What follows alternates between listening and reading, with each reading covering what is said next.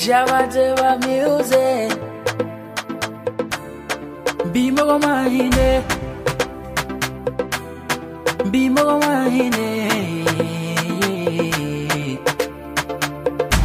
Nyenga telefonita. Ntara namfigi bugu sanfe. Hallo, toll, dass du da bist. Du hörst Gefangen in der Gastronomie, der Podcast für alle, die die Gastronomie hassen und lieben oder endlich mal verstehen möchten. Mit fantastischen Phänomenen, Infotainment und Diskussionen, alles rund um die Gastro. Mein Name ist Chris Bock und ich lade dich ein, mein Gast zu sein.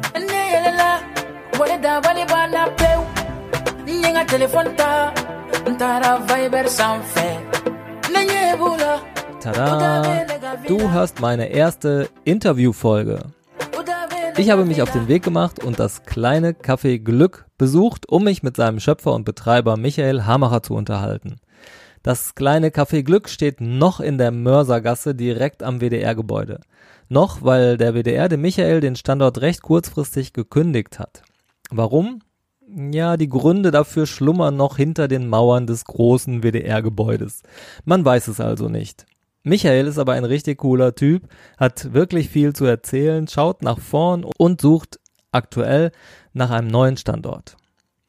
Ich muss mich vorab leider für die schwache Tonqualität entschuldigen. Es ist mein erstes Interview und meine erste Outdoor-Aufnahme. Es gab viele Hintergrundsounds. Hat was echt Authentisches. Nichtsdestotrotz ist es ein echt super interessantes Gespräch geworden. Genieß also nun einen Besuch am kleinen Café Glück.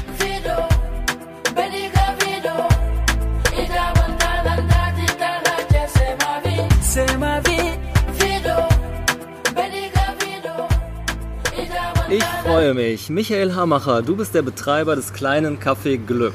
Jawohl, das bin ich. Eine mehr oder weniger mobile Kaffeeboot in Köln. Mehr oder weniger, weil du aktuell zwei Hauptstandorte hast. Einmal am Museum Ludwig im Winter Genau. und einmal am WDR Vierscheibenhaus im Sommer. Richtig. Wobei das jetzt gerade endet, aber dafür oder darüber sprechen wir gleich, glaube ich, noch ein bisschen. Ja, auf jeden Fall. Und man kann dich für Veranstaltungen und Märkte buchen, Genau. beziehungsweise das Café Glück. Ja, ich bin ja meistens dabei. Also das Café Glück und ich, wir sind ja so ein bisschen wie siamesische Zwillinge. Es ist ja quasi, ich bin Mama und Papa gleichzeitig. Das ist äh, aus mir heraus entstanden. Die Geschichte dazu ist äh, so, dass ich 30 Jahre meines Lebens als Coach und Trainer unterwegs war und äh, Menschen befähigt habe, Ideen, Dienstleistungen und Produkte zu verkaufen. Und irgendwann ähm, bin ich dann irgendwie kurz vor meinem 50. Lebensjahr in so eine richtig fette Midlife-Crisis reingerutscht und äh, habe das erst auch selber gar nicht gemerkt und das war dann irgendwie eine fette Depression und das war echt unangenehm und bedrohlich und ich wusste dann aber relativ schnell, dass ich ganz viel in meinem Leben ändern kann und auch ändern will. Ich wusste nicht mehr so ganz genau, was ich alles für Fähigkeiten habe. Ich wusste nur noch, okay, ich kann bauen, weil ich aus einer Handwerkerfamilie komme. Habe ich zwar 30 Jahre meines Lebens nicht gemacht, aber das war so in mir. Also habe ich angefangen zu überlegen, ich baue mir irgendeine Bude und verkaufen kann ich ja sowieso. Das habe ich auch mein Leben lang gemacht. Und daraus ist das kleine Café Glück entstanden. Ähm, mittlerweile habe ich drei von diesen Kaffeebuden gebaut. Die erste war natürlich so, dass sie zwar gut gemeint war, aber nicht wirklich ins Letzte gut gemacht, weil ich keine Erfahrung so richtig damit hatte. Ähm, Die ist jetzt auch schon wieder verkauft, die erste Bude, die steht jetzt in Düsseldorf. Aber wir sprechen über Feinheiten, ne? Ja, ja. Hat ein Freund, ein Freund übernommen, der jetzt in Düsseldorf damit unterwegs ist. So, und jetzt gibt es Kaffeeglück Nummer 2 und Kaffeeglück Nummer 3. Und ähm, ja, damit bin ich im Winter am Museum Ludwig und im Sommer am WDR. Wobei jetzt müssen wir mal gucken, wie der weitere Sommer sich gestaltet. Okay, du hast jetzt schon gerade erklärt, dass du eigentlich aus, ganz, aus, aus einer ganz anderen Branche kommst und dann ja quasi als Quereinsteiger in die Gastro gelangt bist. Hattest du vor dem Café Glück schon Berührungen mit der Gastro? Ja, ich habe natürlich als Berater und Coach auch Kunden gehabt, die Cafés und Restaurants hatten, habe mich dort um Mitarbeiter gekümmert. Also mein Job ist eigentlich immer so zu vermitteln zwischen jemand, der was hat und jemand, der was braucht. Und das ist ja in der Gastronomie auch so. Ne? Also besten Fall hat der Gastronom ein wunderschönes Ladenlokal und macht tolles Essen und tolle Getränke. Und der Gast, der wünscht sich halt mal ein bisschen runterzukommen, sich zu entspannen, irgendwie was Leckeres zu essen. So einen kleinen Glücksmoment? Ja, im besten Fall ist das so. Was bedeutet für dich Glück?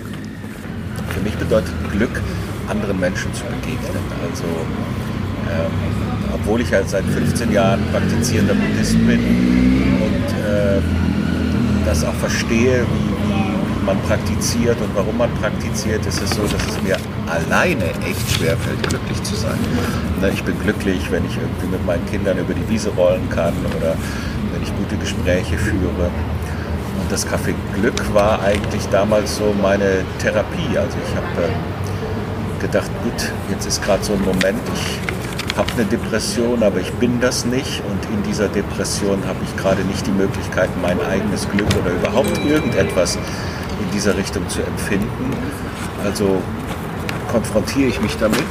So ist quasi der Name entstanden, das kleine Café Glück. Und ich frage jeden, der zu mir kommt, wie kann ich dich glücklich machen? Mhm.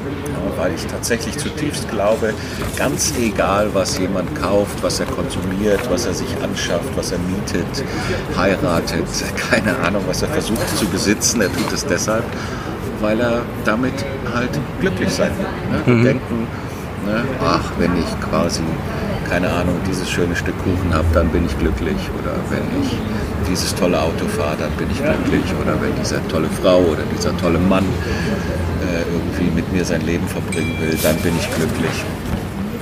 Das ist ja auch eine Zeit lang so, ne? aber letztendlich muss man dann schon auch irgendwie einsehen, dass das letztendliche Glück in all diesen Dingen doch nicht zu finden ist damit schaffst du ja eigentlich quasi schon so einen besonderen Rahmen. Ne? Also du hast ja, also du vertickst Kaffee, aber du vertickst eben nicht nur Kaffee, sondern du schaffst auch noch so einen besonderen Rahmen drumherum. Alleine schon mit dem Namen Kaffee Glück, mit der Optik von außen, also da hängen diese buddhistischen, wie heißen die, Gebetsfähnchen? Das sind tibetische Gebetsfahnen, genau. Und da sind tibetische Glückssymbole drauf. Und als ich quasi überlegt habe, wie gestalte ich das kleine Kaffeeglück, habe ich natürlich nach Symbolen gesucht, nach einem Logo, nach einer Idee, die das visuell zum Ausdruck bringt. Und ähm, ich sag mal so die traditionell deutschen Glückssymbole, hier das Schwein oder der, der, der Schornsteinfeger oder das Gartenzwerg. Äh, Gartenzwerg? Ist das ein Glückssymbol? Nein. Welches Aber Hufeisen? Das Hufeisen. Das Hufeisen. Ja. ja das, das, irgendwie konnte ich damit nicht so richtig was anfangen. Ne? Und dann hat irgendeiner meiner Freunde gesagt, ja, mach doch was Buddhistisches wenn du dir diese buddhistischen Fahnen anguckst, dann sind da Symbole drauf, aber damit kann so ein Westler hier nicht so richtig viel anfangen. So ist dann die Idee entstanden, einen Buddha zu nehmen. Der ist ja jetzt quasi der kleine Buddha, ist das Logo oder das Signet vom kleinen Kaffeeglück. Und ähm, da war mir aber wichtig, dass das keine, kein, kein, kein Bild oder kein, keine Statue ist, auf die man meditiert. Ja, dieses, diesen kleinen Buddha hat meine Lebensgefährtin gemacht, Nina von Herzbeet, die ist Designerin und gestaltet überwiegend erstmal Motive, die dann auf Stoff gedruckt werden und die habe ich halt gebeten, so einen kleinen Buddha mal zu entwerfen. Und ja, das ist hier, glaube ich, richtig gut gelungen. Super schön, ja. Der drückt eigentlich genau das aus. Ne? Das ist so ein kleiner, in sich ruhender, äh, Kaffeetrinkender Buddha. Ne? Man wird an Buddhismus erinnert, aber es ist jetzt kein, keine Religion. Ja, keine buddhistisch oder klassisch religiöse Darstellung. Der ist halt sympathisch. Und ich glaube, dass, dass ganz viele tatsächlich gar nicht deshalb zu mir kommen, weil es bei mir Kaffee und Kuchen gibt, sondern viele sehen eben den Wagen und den kleinen Buddha und mich und das scheint irgendwie so sympathisch zu sein, dass die Leute gucken wollen, was es da gibt. Ja, da kommt der Vertriebstrainer natürlich auch so ein bisschen mit durch. Also wie wichtig ist Produkt, wie wichtig ist Rahmen? naja, also ähm, wir verkaufen einen Kaffee, der schon sehr, sehr besonders ist. Im Grunde genommen weiß ich, dass die meisten Menschen das gar nicht so schätzen können. Also ne, ich aus meinem früheren Leben äh, weiß ich, ich habe mal für Chibo gearbeitet, ich habe für viele große Unternehmen gearbeitet. Also ich konnte in Customer Focus Daten gucken. Ich weiß, wer ist der größte Röster in Deutschland. Weißt du es auch? Ähm, Chibo. Nein, der größte Röster in Deutschland ist tatsächlich die Firma Aldi. Niemand röstet und verkauft mehr Kaffee als Aldi. Okay. Und äh, wenn man weiß, was Aldi für einen Kaffee macht, ja, da kannst du einen Kilo Espressobohnen für 7, 8 Euro kaufen. Ja, und das ist natürlich ein Preis. Ja, Rohkaffee kostet 5, 6 Euro, wenn du ihn als Rohware kaufst. Und die verarbeiten das in riesigen Mengen und äh, also das ist von der Qualität her nicht so wahnsinnig doll. Aber die prägen natürlich das Geschmacksempfinden. Mhm. Also meine Kinder waren eine Zeit lang auch felsenfest davon überzeugt, dass Schaumerdbeeren von Haribo viel besser schmecken als echte Erdbeeren vom Feld. Autsch, ja. so. Also wir verkaufen hier einen sehr hochwertigen Kaffee, der ist sehr, sehr besonders, aber wir sind es auch gewohnt, dass die Leute das nicht unbedingt so schätzen können aber ist vielleicht auch für dich zur Glaubwürdigkeit und zu dem, was du halt als Rahmen schaffst, nämlich ein bisschen Glück, ist es vielleicht auch wichtig, dass für dich der, das Produkt sehr gut ist, oder? Ja, mir war es total wichtig, dass die Menschen, so gut ich das eben kann, also die Menschen, die diesen Kaffee anbauen, dass die fair behandelt werden. Also mhm. habe ich mir Partner gesucht, die Kaffeebohnen fair einkaufen, damit der Kaffeebauer ein bisschen mehr Geld bekommt. Das führt dazu, dass dieser Kaffeebauer dann eben diesen Kaffee nach Ökodin-Zertifizierung, also nach unseren, äh, wie nennt man das denn, scharfen Richtlinien anbauen kann. Also der Kaffee ist nicht nur fair gehandelt, er ist auch biozertifiziert und der wird in Köln geröstet. Und dann schmeckt er auch noch gut. Und dann schmeckt er auch noch. Was wiederum an der Zubereitung liegt. Ja, aber Weil man kann das beste Produkt haben, aber wenn es dann der, der es zubereitet, vermasselt, dann kommt halt leider nichts dabei raus. Genau, also das muss man natürlich auch können. Das konnte ich am Anfang nicht so gut, aber mittlerweile habe ich ein paar tausend Kaffee gemacht und mittlerweile kann ich das auch. Äh, ich habe auch ein bisschen so mich ausbilden lassen. Ich würde jetzt nicht sagen, dass ich ein super professioneller Barista bin und äh, auf, deinen, auf den Kaffee oder auf den Cappuccino irgendwie die tollsten Bilder zeichnen kann. Ich kann Herzchen oder Hintern, ja, je nachdem, wie rum, wie rum man es dreht. Ja. Genau. Äh, aber es schmeckt natürlich wirklich besonders und die aller, allermeisten Menschen, die dann zumindest am kleinen Kaffee Glück stehen, die schätzen das dann auch. Die, die das nicht schätzen, dann würde ich sagen, das liegt an denen, das liegt nicht an uns. Ja. Was fasziniert dich an der Gastronomie? Es ist halt dieser schnelle, Kontakt zu Menschen. Also ich mag das total, dass Menschen zu mir kommen und etwas wollen. Also in dem Fall ist es ja ein Kaffee oder ein Getränk oder ein kleines, ein kleines sizilianisches Mandelgebäck. Und dann habe ich eben die Möglichkeit, ähm, mit dieser einfachen Frage, wie kann ich dich glücklich machen oder was macht dich heute glücklich, äh, in ein Gespräch einzusteigen, was ein bisschen jenseits von dem liegt, was man normalerweise so mit Kaffee verbindet. Mhm. Das finde ich halt total spannend, ja, weil natürlich sagen 80, 90 Prozent, ja, mach mich glücklich mit einem Kaffee, ja, aber alleine, weil ich diese Frage stelle, kommt bei ganz vielen eben noch mehr. Ja. Also hinter dem Glückserleben des kurzen Moments einen Kaffee zu trinken, eine Auszeit zu haben, sich mal kurz zu entspannen, stehen ganz viele unterschiedliche Geschichten. Und die finde ich spannend. Wenn du selber als Gast die Gastronomie in Anspruch nimmst, was ärgert dich häufig? was ärgert mich häufig? Also ich sehe ein, dass es, äh, dass es Gastronomiekonzepte gibt, wo äh, der Mensch hinter der Theke oder der Mensch im Service einfach so viele Gastkontakte hat, dass er nicht wirklich in Beziehung gehen kann. Das finde ich halt schade, aber ich, ich, sehe halt ein, wenn man irgendwie 3, 4, 5, 6, 7, 800 Gäste hat, dass das gar nicht geht. Ja. Ärgern. Aber es sind ja auch oft die kleinen Gesten, die viel bewirken können. Auch wenn es als großes Business betrachtet wird. Ja, aber ich, ich, ich mir fällt jetzt gerade echt nichts ein, wo ich mich ärgere, weil ich gehe natürlich auch äh, wenn ich irgendwo essen gehe oder was trinken, dann kenne ich die Menschen meistens dort. Und aufgrund dessen behandeln die mich alle irgendwie gut und besonders. Und das, das wünsche ich mir für mich. Und wenn die Kinder mich zwingen, zu McDonalds zu gehen, naja, da erwarte ich halt auch nichts. Aber selbst da kann es sein, dass man auf Menschen trifft, die einen anschauen und die das irgendwie gut machen. Also ich versuche mich meistens nicht zu ärgern. Wenn man sich amüsieren will, dann schafft man das meistens auch, oder? Also mir geht das so. Also ich achte auch nicht so sehr auf Feinheiten und wenn ich gut drauf bin und weggehe und will mich amüsieren, dann schaffe ich das auch in der Regel. Genau. Was ist so dein aktuelles persönliches Learning auf die Gastro oder das Gastroleben bezogen?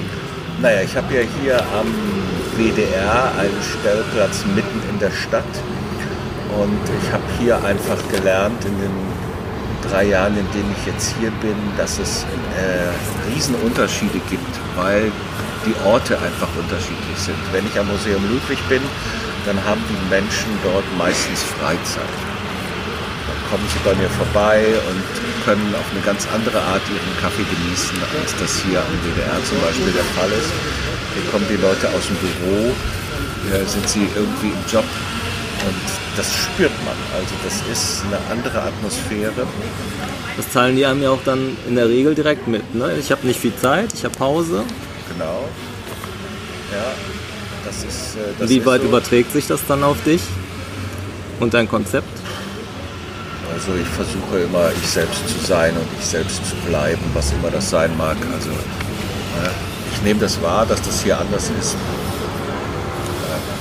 Das macht aber mit mir nicht so wahnsinnig viel, außer dass ich nach einem neuen Standort suche. ja, so, also ich, ich würde gerne. Aber okay, man kann dann auch mal kurz Gas geben, aber sich trotzdem nicht aus der Ruhe bringen lassen, oder? Ja, genau. Und man muss dann auch irgendwann entscheiden, dass man sagt, okay, ich, ich liebe das, wenn die Leute entspannt sind, also gehe ich lieber dahin, wo die Leute entspannt sind. Ne? So, ich kann natürlich meinen Beitrag leisten zur Entspannung, das mache ich hier auch. Ähm, ja, aber einfacher ist es irgendwie am Rhein oder an einem schönen See oder in einem Park. So, du bist TV, Vertriebs, Personal Coach, wie kann man das nennen? Ja, irgendwie so. Also, Oh, irgendwie so, okay. Und du hast deine Kaffeebude mal eben mit deinen eigenen Händen selbst gebaut ja. und stehst auch da drin und führst die Kommunikation mit den Menschen und ähm, verkaufst Kaffee in einem besonders schönen Rahmen. Aber du bist ja eigentlich ein Entwickler, Tüftler, Analytiker. Was ist deine neueste Entwicklung, deine Vision? Woran arbeitet dein Kopf gerade, außer bei der Standardsuche? Wie sieht die Zukunft des Michael Hamacher bzw. des Café Glück aus? Oh, das ist eine schwere Frage. Also, das kleine Café Glück ist ja jetzt drei Jahre alt. Und eigentlich war der Plan im ersten Jahr, ich baue ein kleines Café Glück und guck mal, wie das funktioniert. Und das war ja direkt so erfolgreich, dass ich zwei weitere Wägen gebaut habe. Im zweiten Jahr habe ich das im Grunde genommen bezahlt und jetzt im dritten Jahr wollte ich mal Geld verdienen. Das war eigentlich so der Plan und die Idee und dann kam eben Corinna und hat uns allen den Plan hier ein bisschen durchkreuzt. Also diese Corona-Pandemie, die ich so ein bisschen liebevoll Corinna nenne, das ist schon hart. Das, äh, ich kämpfe jetzt seit Monaten und jetzt verliere ich den Standort am WDR. Ähm, das ist äh, schwierig, eine Herausforderung. Ich suche jetzt einen neuen Sommerstandort für das kleine Café Glück. Ich mache weiter mit Veranstaltungen, die ja jetzt auch langsam ein bisschen wieder anlaufen. Ich hoffe, dass die Lage sich so entwickelt, dass wir wieder entspannt irgendwie Cafés und Restaurants aufsuchen können. Dann kann ich mir durchaus vorstellen, ähm, dass das kleine Café Glück äh, immobil wird. Also ich bin eigentlich auf der Suche nach einem Großen Café Glück?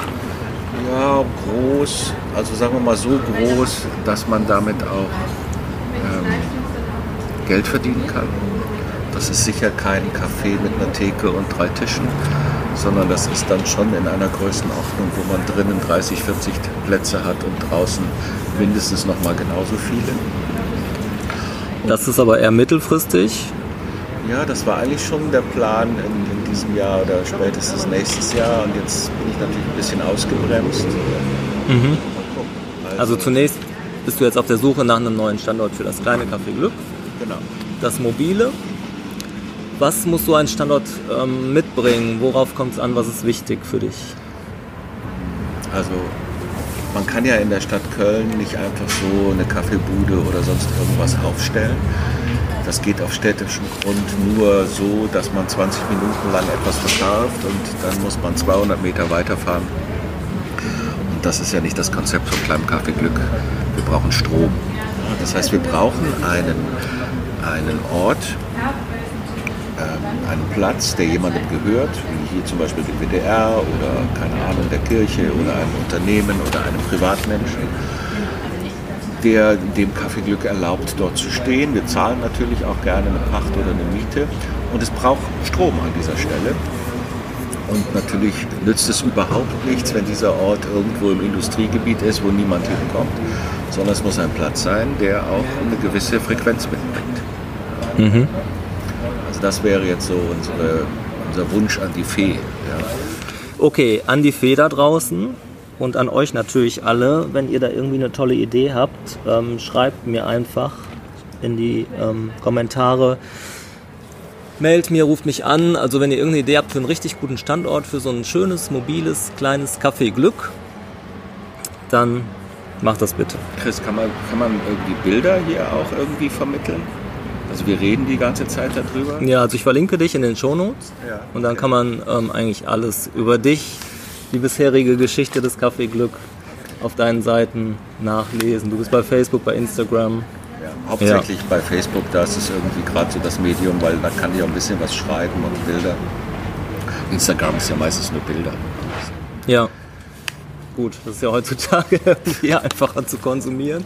Aber ja klar, also ne, die ähm, Links findet ihr alle in den Shownotes. Ja. Woran tüftel ich noch? Ich noch, noch ein paar Ideen. Du hast noch ein paar Ideen?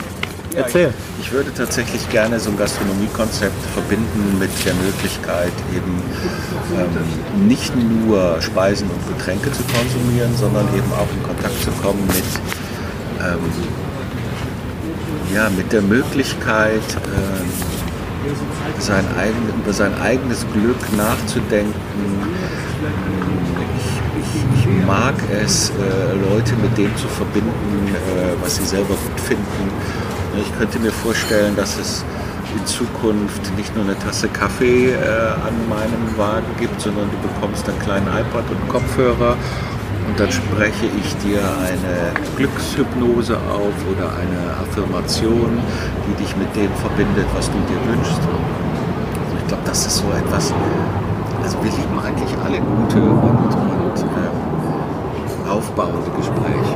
Ja, ja, klar. Und, äh, ich kann das eigentlich, ich mag das auch. Davon bin ich überzeugt. ich kenne dich ja ein bisschen. Ich meine, das war ja früher schon so als Verkäufer, das habe ich ja vor 30 Jahren irgendwann mal gelernt und ich war sehr schnell der beste Verkäufer in dem Unternehmen, in dem ich gelernt hatte, weil ich es vollkommen anders gemacht habe als meine Kollegen. Die haben nämlich Produkte erklärt und ich habe mir angehört, was die Leute sich gewünscht haben. Und dann habe ich mit den Menschen über das gesprochen, was sie sich wünschen. Und mein Produkt war eigentlich zweitrangig. Es hat einfach nur dazu gedient, diese Wünsche zu erfüllen. Und ähm, ich glaube, das, glaub, das verkaufe ich ja heute auch. Ich verkaufe den Wunsch, äh, irgendwie ähm, sich mit seinem Glück, mit seinem Wohlbefinden und seinen positiven Gedanken zu verbinden. Und jetzt gerade nutze ich halt einen Kaffee. Ne? Ich glaube, dass das auch wichtiger ist, also dass den Menschen das immer wichtiger wird, ähm, dass sich immer mehr Menschen mit Persönlichkeitsentwicklung beschäftigen, mit ähm, Work-Life-Balance. Also ne, wir haben ja alle einen recht stressigen Alltag und brauchen einen gewissen Ausgleich und ähm, also ich könnte mir schon vorstellen, dass da ein guter Markt dafür da ist oder der Bedarf dafür da ist. Ja, absolut. Jetzt startet hier gerade einer sein Motorrad. Ah, das schöne BMW. Fährt in die andere Richtung. Chris, was steht noch auf deinem was Zettel? so. Ja, hast du noch eine kleine Geschichte aus der Gastro für uns vielleicht? Irgendeine lustige Anekdote aus jüngster Zeit? Irgendein Highlight? Positiv oder negativ? Also Geschichten gibt es wahnsinnig viele. Aber nein, was, also mir fällt jetzt tatsächlich keine. Also wenn ich mir eine kleine Geschichte wünschen dürfte, dann wäre das die Geschichte von Fred, die man ja auch bei Facebook bei dir ähm, so einigermaßen nachverfolgen kann. Ja. Was, wer ist Fred? Oh, Fred, wenn ich das wüsste, wer Fred ist. Ich, ich, ich habe natürlich eine Idee. Ich kenne Fred jetzt seit drei Jahren. Vor drei Jahren, als ich in den ersten Wochen hier auf dem Platz stand am WDR, kam ein älterer Herr und trank bei mir einen Kaffee und erzählte auch ein bisschen mit mir. Ich weiß gar nicht genau was, aber ich hatte das Gefühl, ich schenke ihm jetzt noch einen Apfel. Und dann habe ich Fred einen Apfel geschenkt und den hat er auch mitgenommen. Und am nächsten Tag kam er wieder und trank wieder was. Er hat übrigens sein erstes Getränk auch bezahlt bei mir und ich hatte auch gar nicht so den Eindruck, dass er äh, wirklich in Not ist, aber es stellte sich dann mehr und mehr heraus. Fred war damals äh, Anfang 70 und tatsächlich wohnungslos. Und ähm, irgendwie ergab sich das, dass Fred dann jeden Tag zu mir ans kleine Café Glück kam und mir von seiner Geschichte erzählte. Nicht alles war zu verstehen, aber letzten Endes stellte sich heraus, Fred war äh, in seinem Leben durchaus erfolgreich. Er war Ingenieur, hatte Häuser gebaut und aus irgendwelchen Gründen ist er irgendwann in die Obdachlosigkeit gerutscht und verbrachte jede Nacht sitzend im Hauptbahnhof und kam dann tagsüber hier zu mir ans kleine Café Glück und hat dann gefragt, hast du mal einen Besen und hat dann hier den Platz gekehrt und dann hat er angefangen, irgendwie morgens zu helfen, die Stühle aufzubauen und abends wieder abzubauen und irgendwie entwickelte sich dann daraus so eine Art ja, Mitarbeiterverhältnis kann man eigentlich nicht sagen, weil das natürlich offiziell so mit ihm nicht ging. Er war aber zuverlässig da und hat dann auch eine Unterstützung gekriegt von mir. Und ähm, ja, wir haben dann einiges versucht, um ihm zu helfen, hatten dann auch einen befreundeten Gastronomen, der ihn auf 450 Euro Basis eingestellt hat. Aber weil Fred eben schon auch kompliziert ist, hat das da nicht geklappt.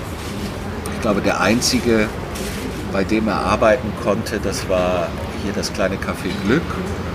Und der Grund war, glaube ich, dass der Fred niemals das Gefühl hatte, dass wir ihm helfen sondern Fred war immer felsenfest davon überzeugt, dass er uns hilft. Mhm. Und nur unter diesen Bedingungen konnte er quasi bei uns so ein bisschen arbeiten.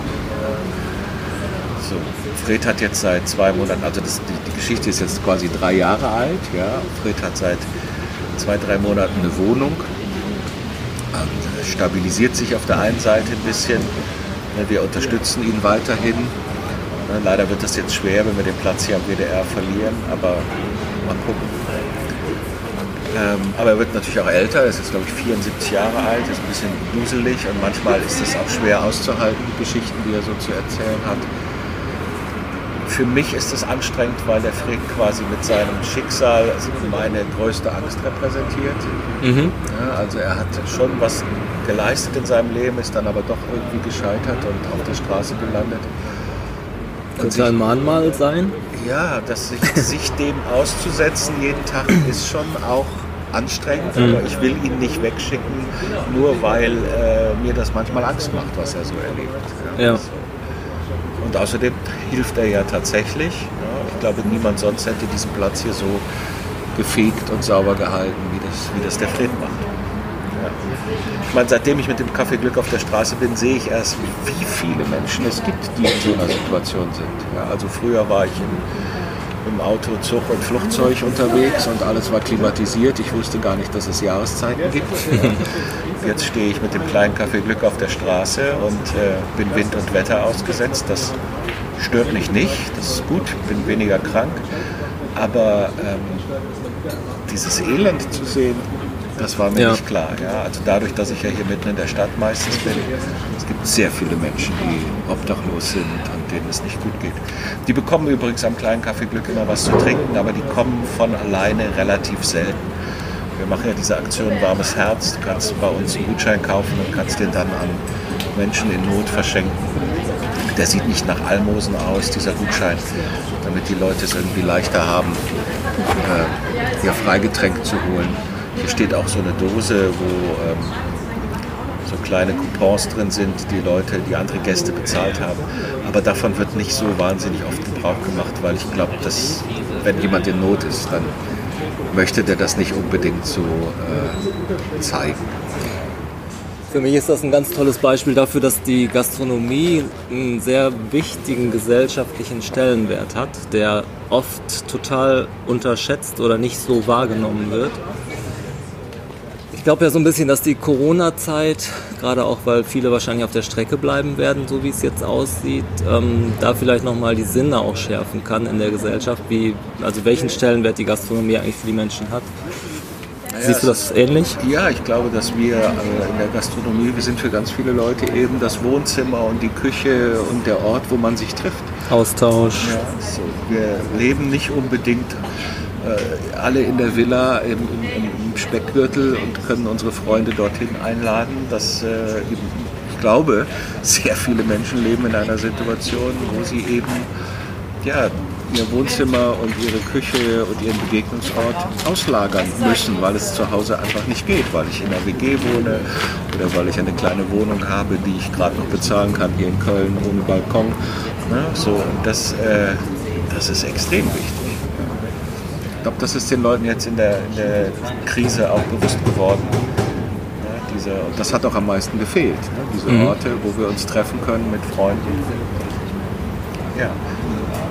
Ich freue mich tierisch auf das große Café Glück dann in einem Jahr ungefähr, wo ich dann deine persönlichen Affirmationen hören kann. Oh, das machen wir vielleicht auch schon am kleinen Café Glück. Also dafür brauchst du ja keinen keinen großen Laden, aber davon träume ich. Ne? Also ich merke so, ich möchte gar nicht zurück in diese verrückte Welt. In deinem Alter hat man auch Träume? Ja, wieder.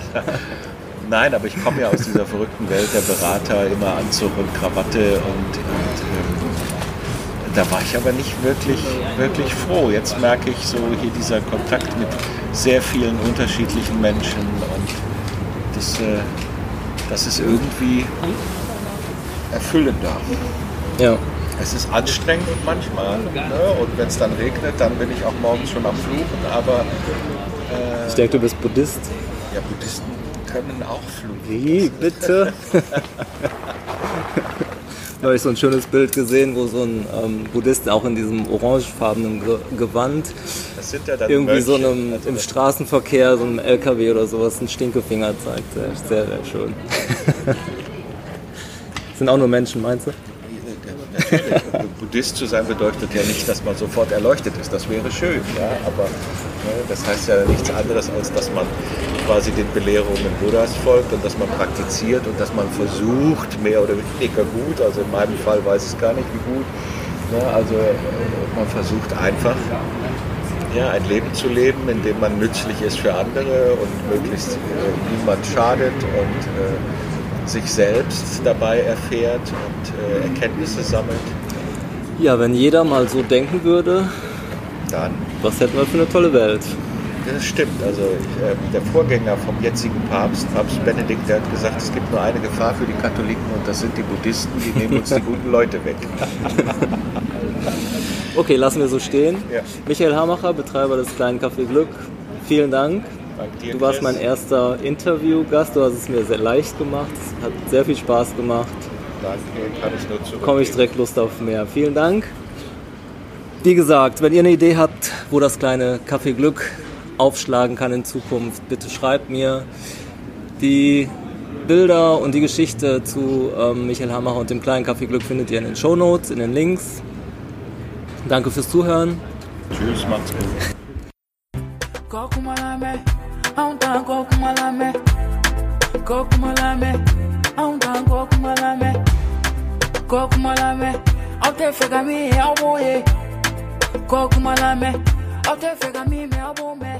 Lieber Micha, ich wünsche dir ein glückliches Ende einer kuriosen Geschichte und danke dir für viele Gedankenanstöße in einem anregenden, angenehmen Gespräch. Lieber Gefangener, Dir danke ich für die Aufmerksamkeit und rufe an dieser Stelle nicht nur wieder um Feedback, sondern auch um deine Mithilfe auf. Geh mit offenen Augen deiner Wege und halte ein bisschen Ausschau. Kennst du einen Platz oder hast du eine Idee für einen neuen Sommerstandort für das kleine Café Glück? Am besten Privatgrundstück an einer belebten, charmanten Stelle mit Stromanschluss. Bis Freitag steht Michael noch in der Mörsergasse. Auf seiner Facebook-Seite einfach Café Glück erfährst du weitere Einzeltermine. Als Feedback würde mich deine Meinung interessieren über den gesellschaftlichen Wert der Gastronomie und ob er nach Corinna, um Michaels Titel zu benutzen, an Stellenwert gewinnen wird. Bis bald an Tisch 7.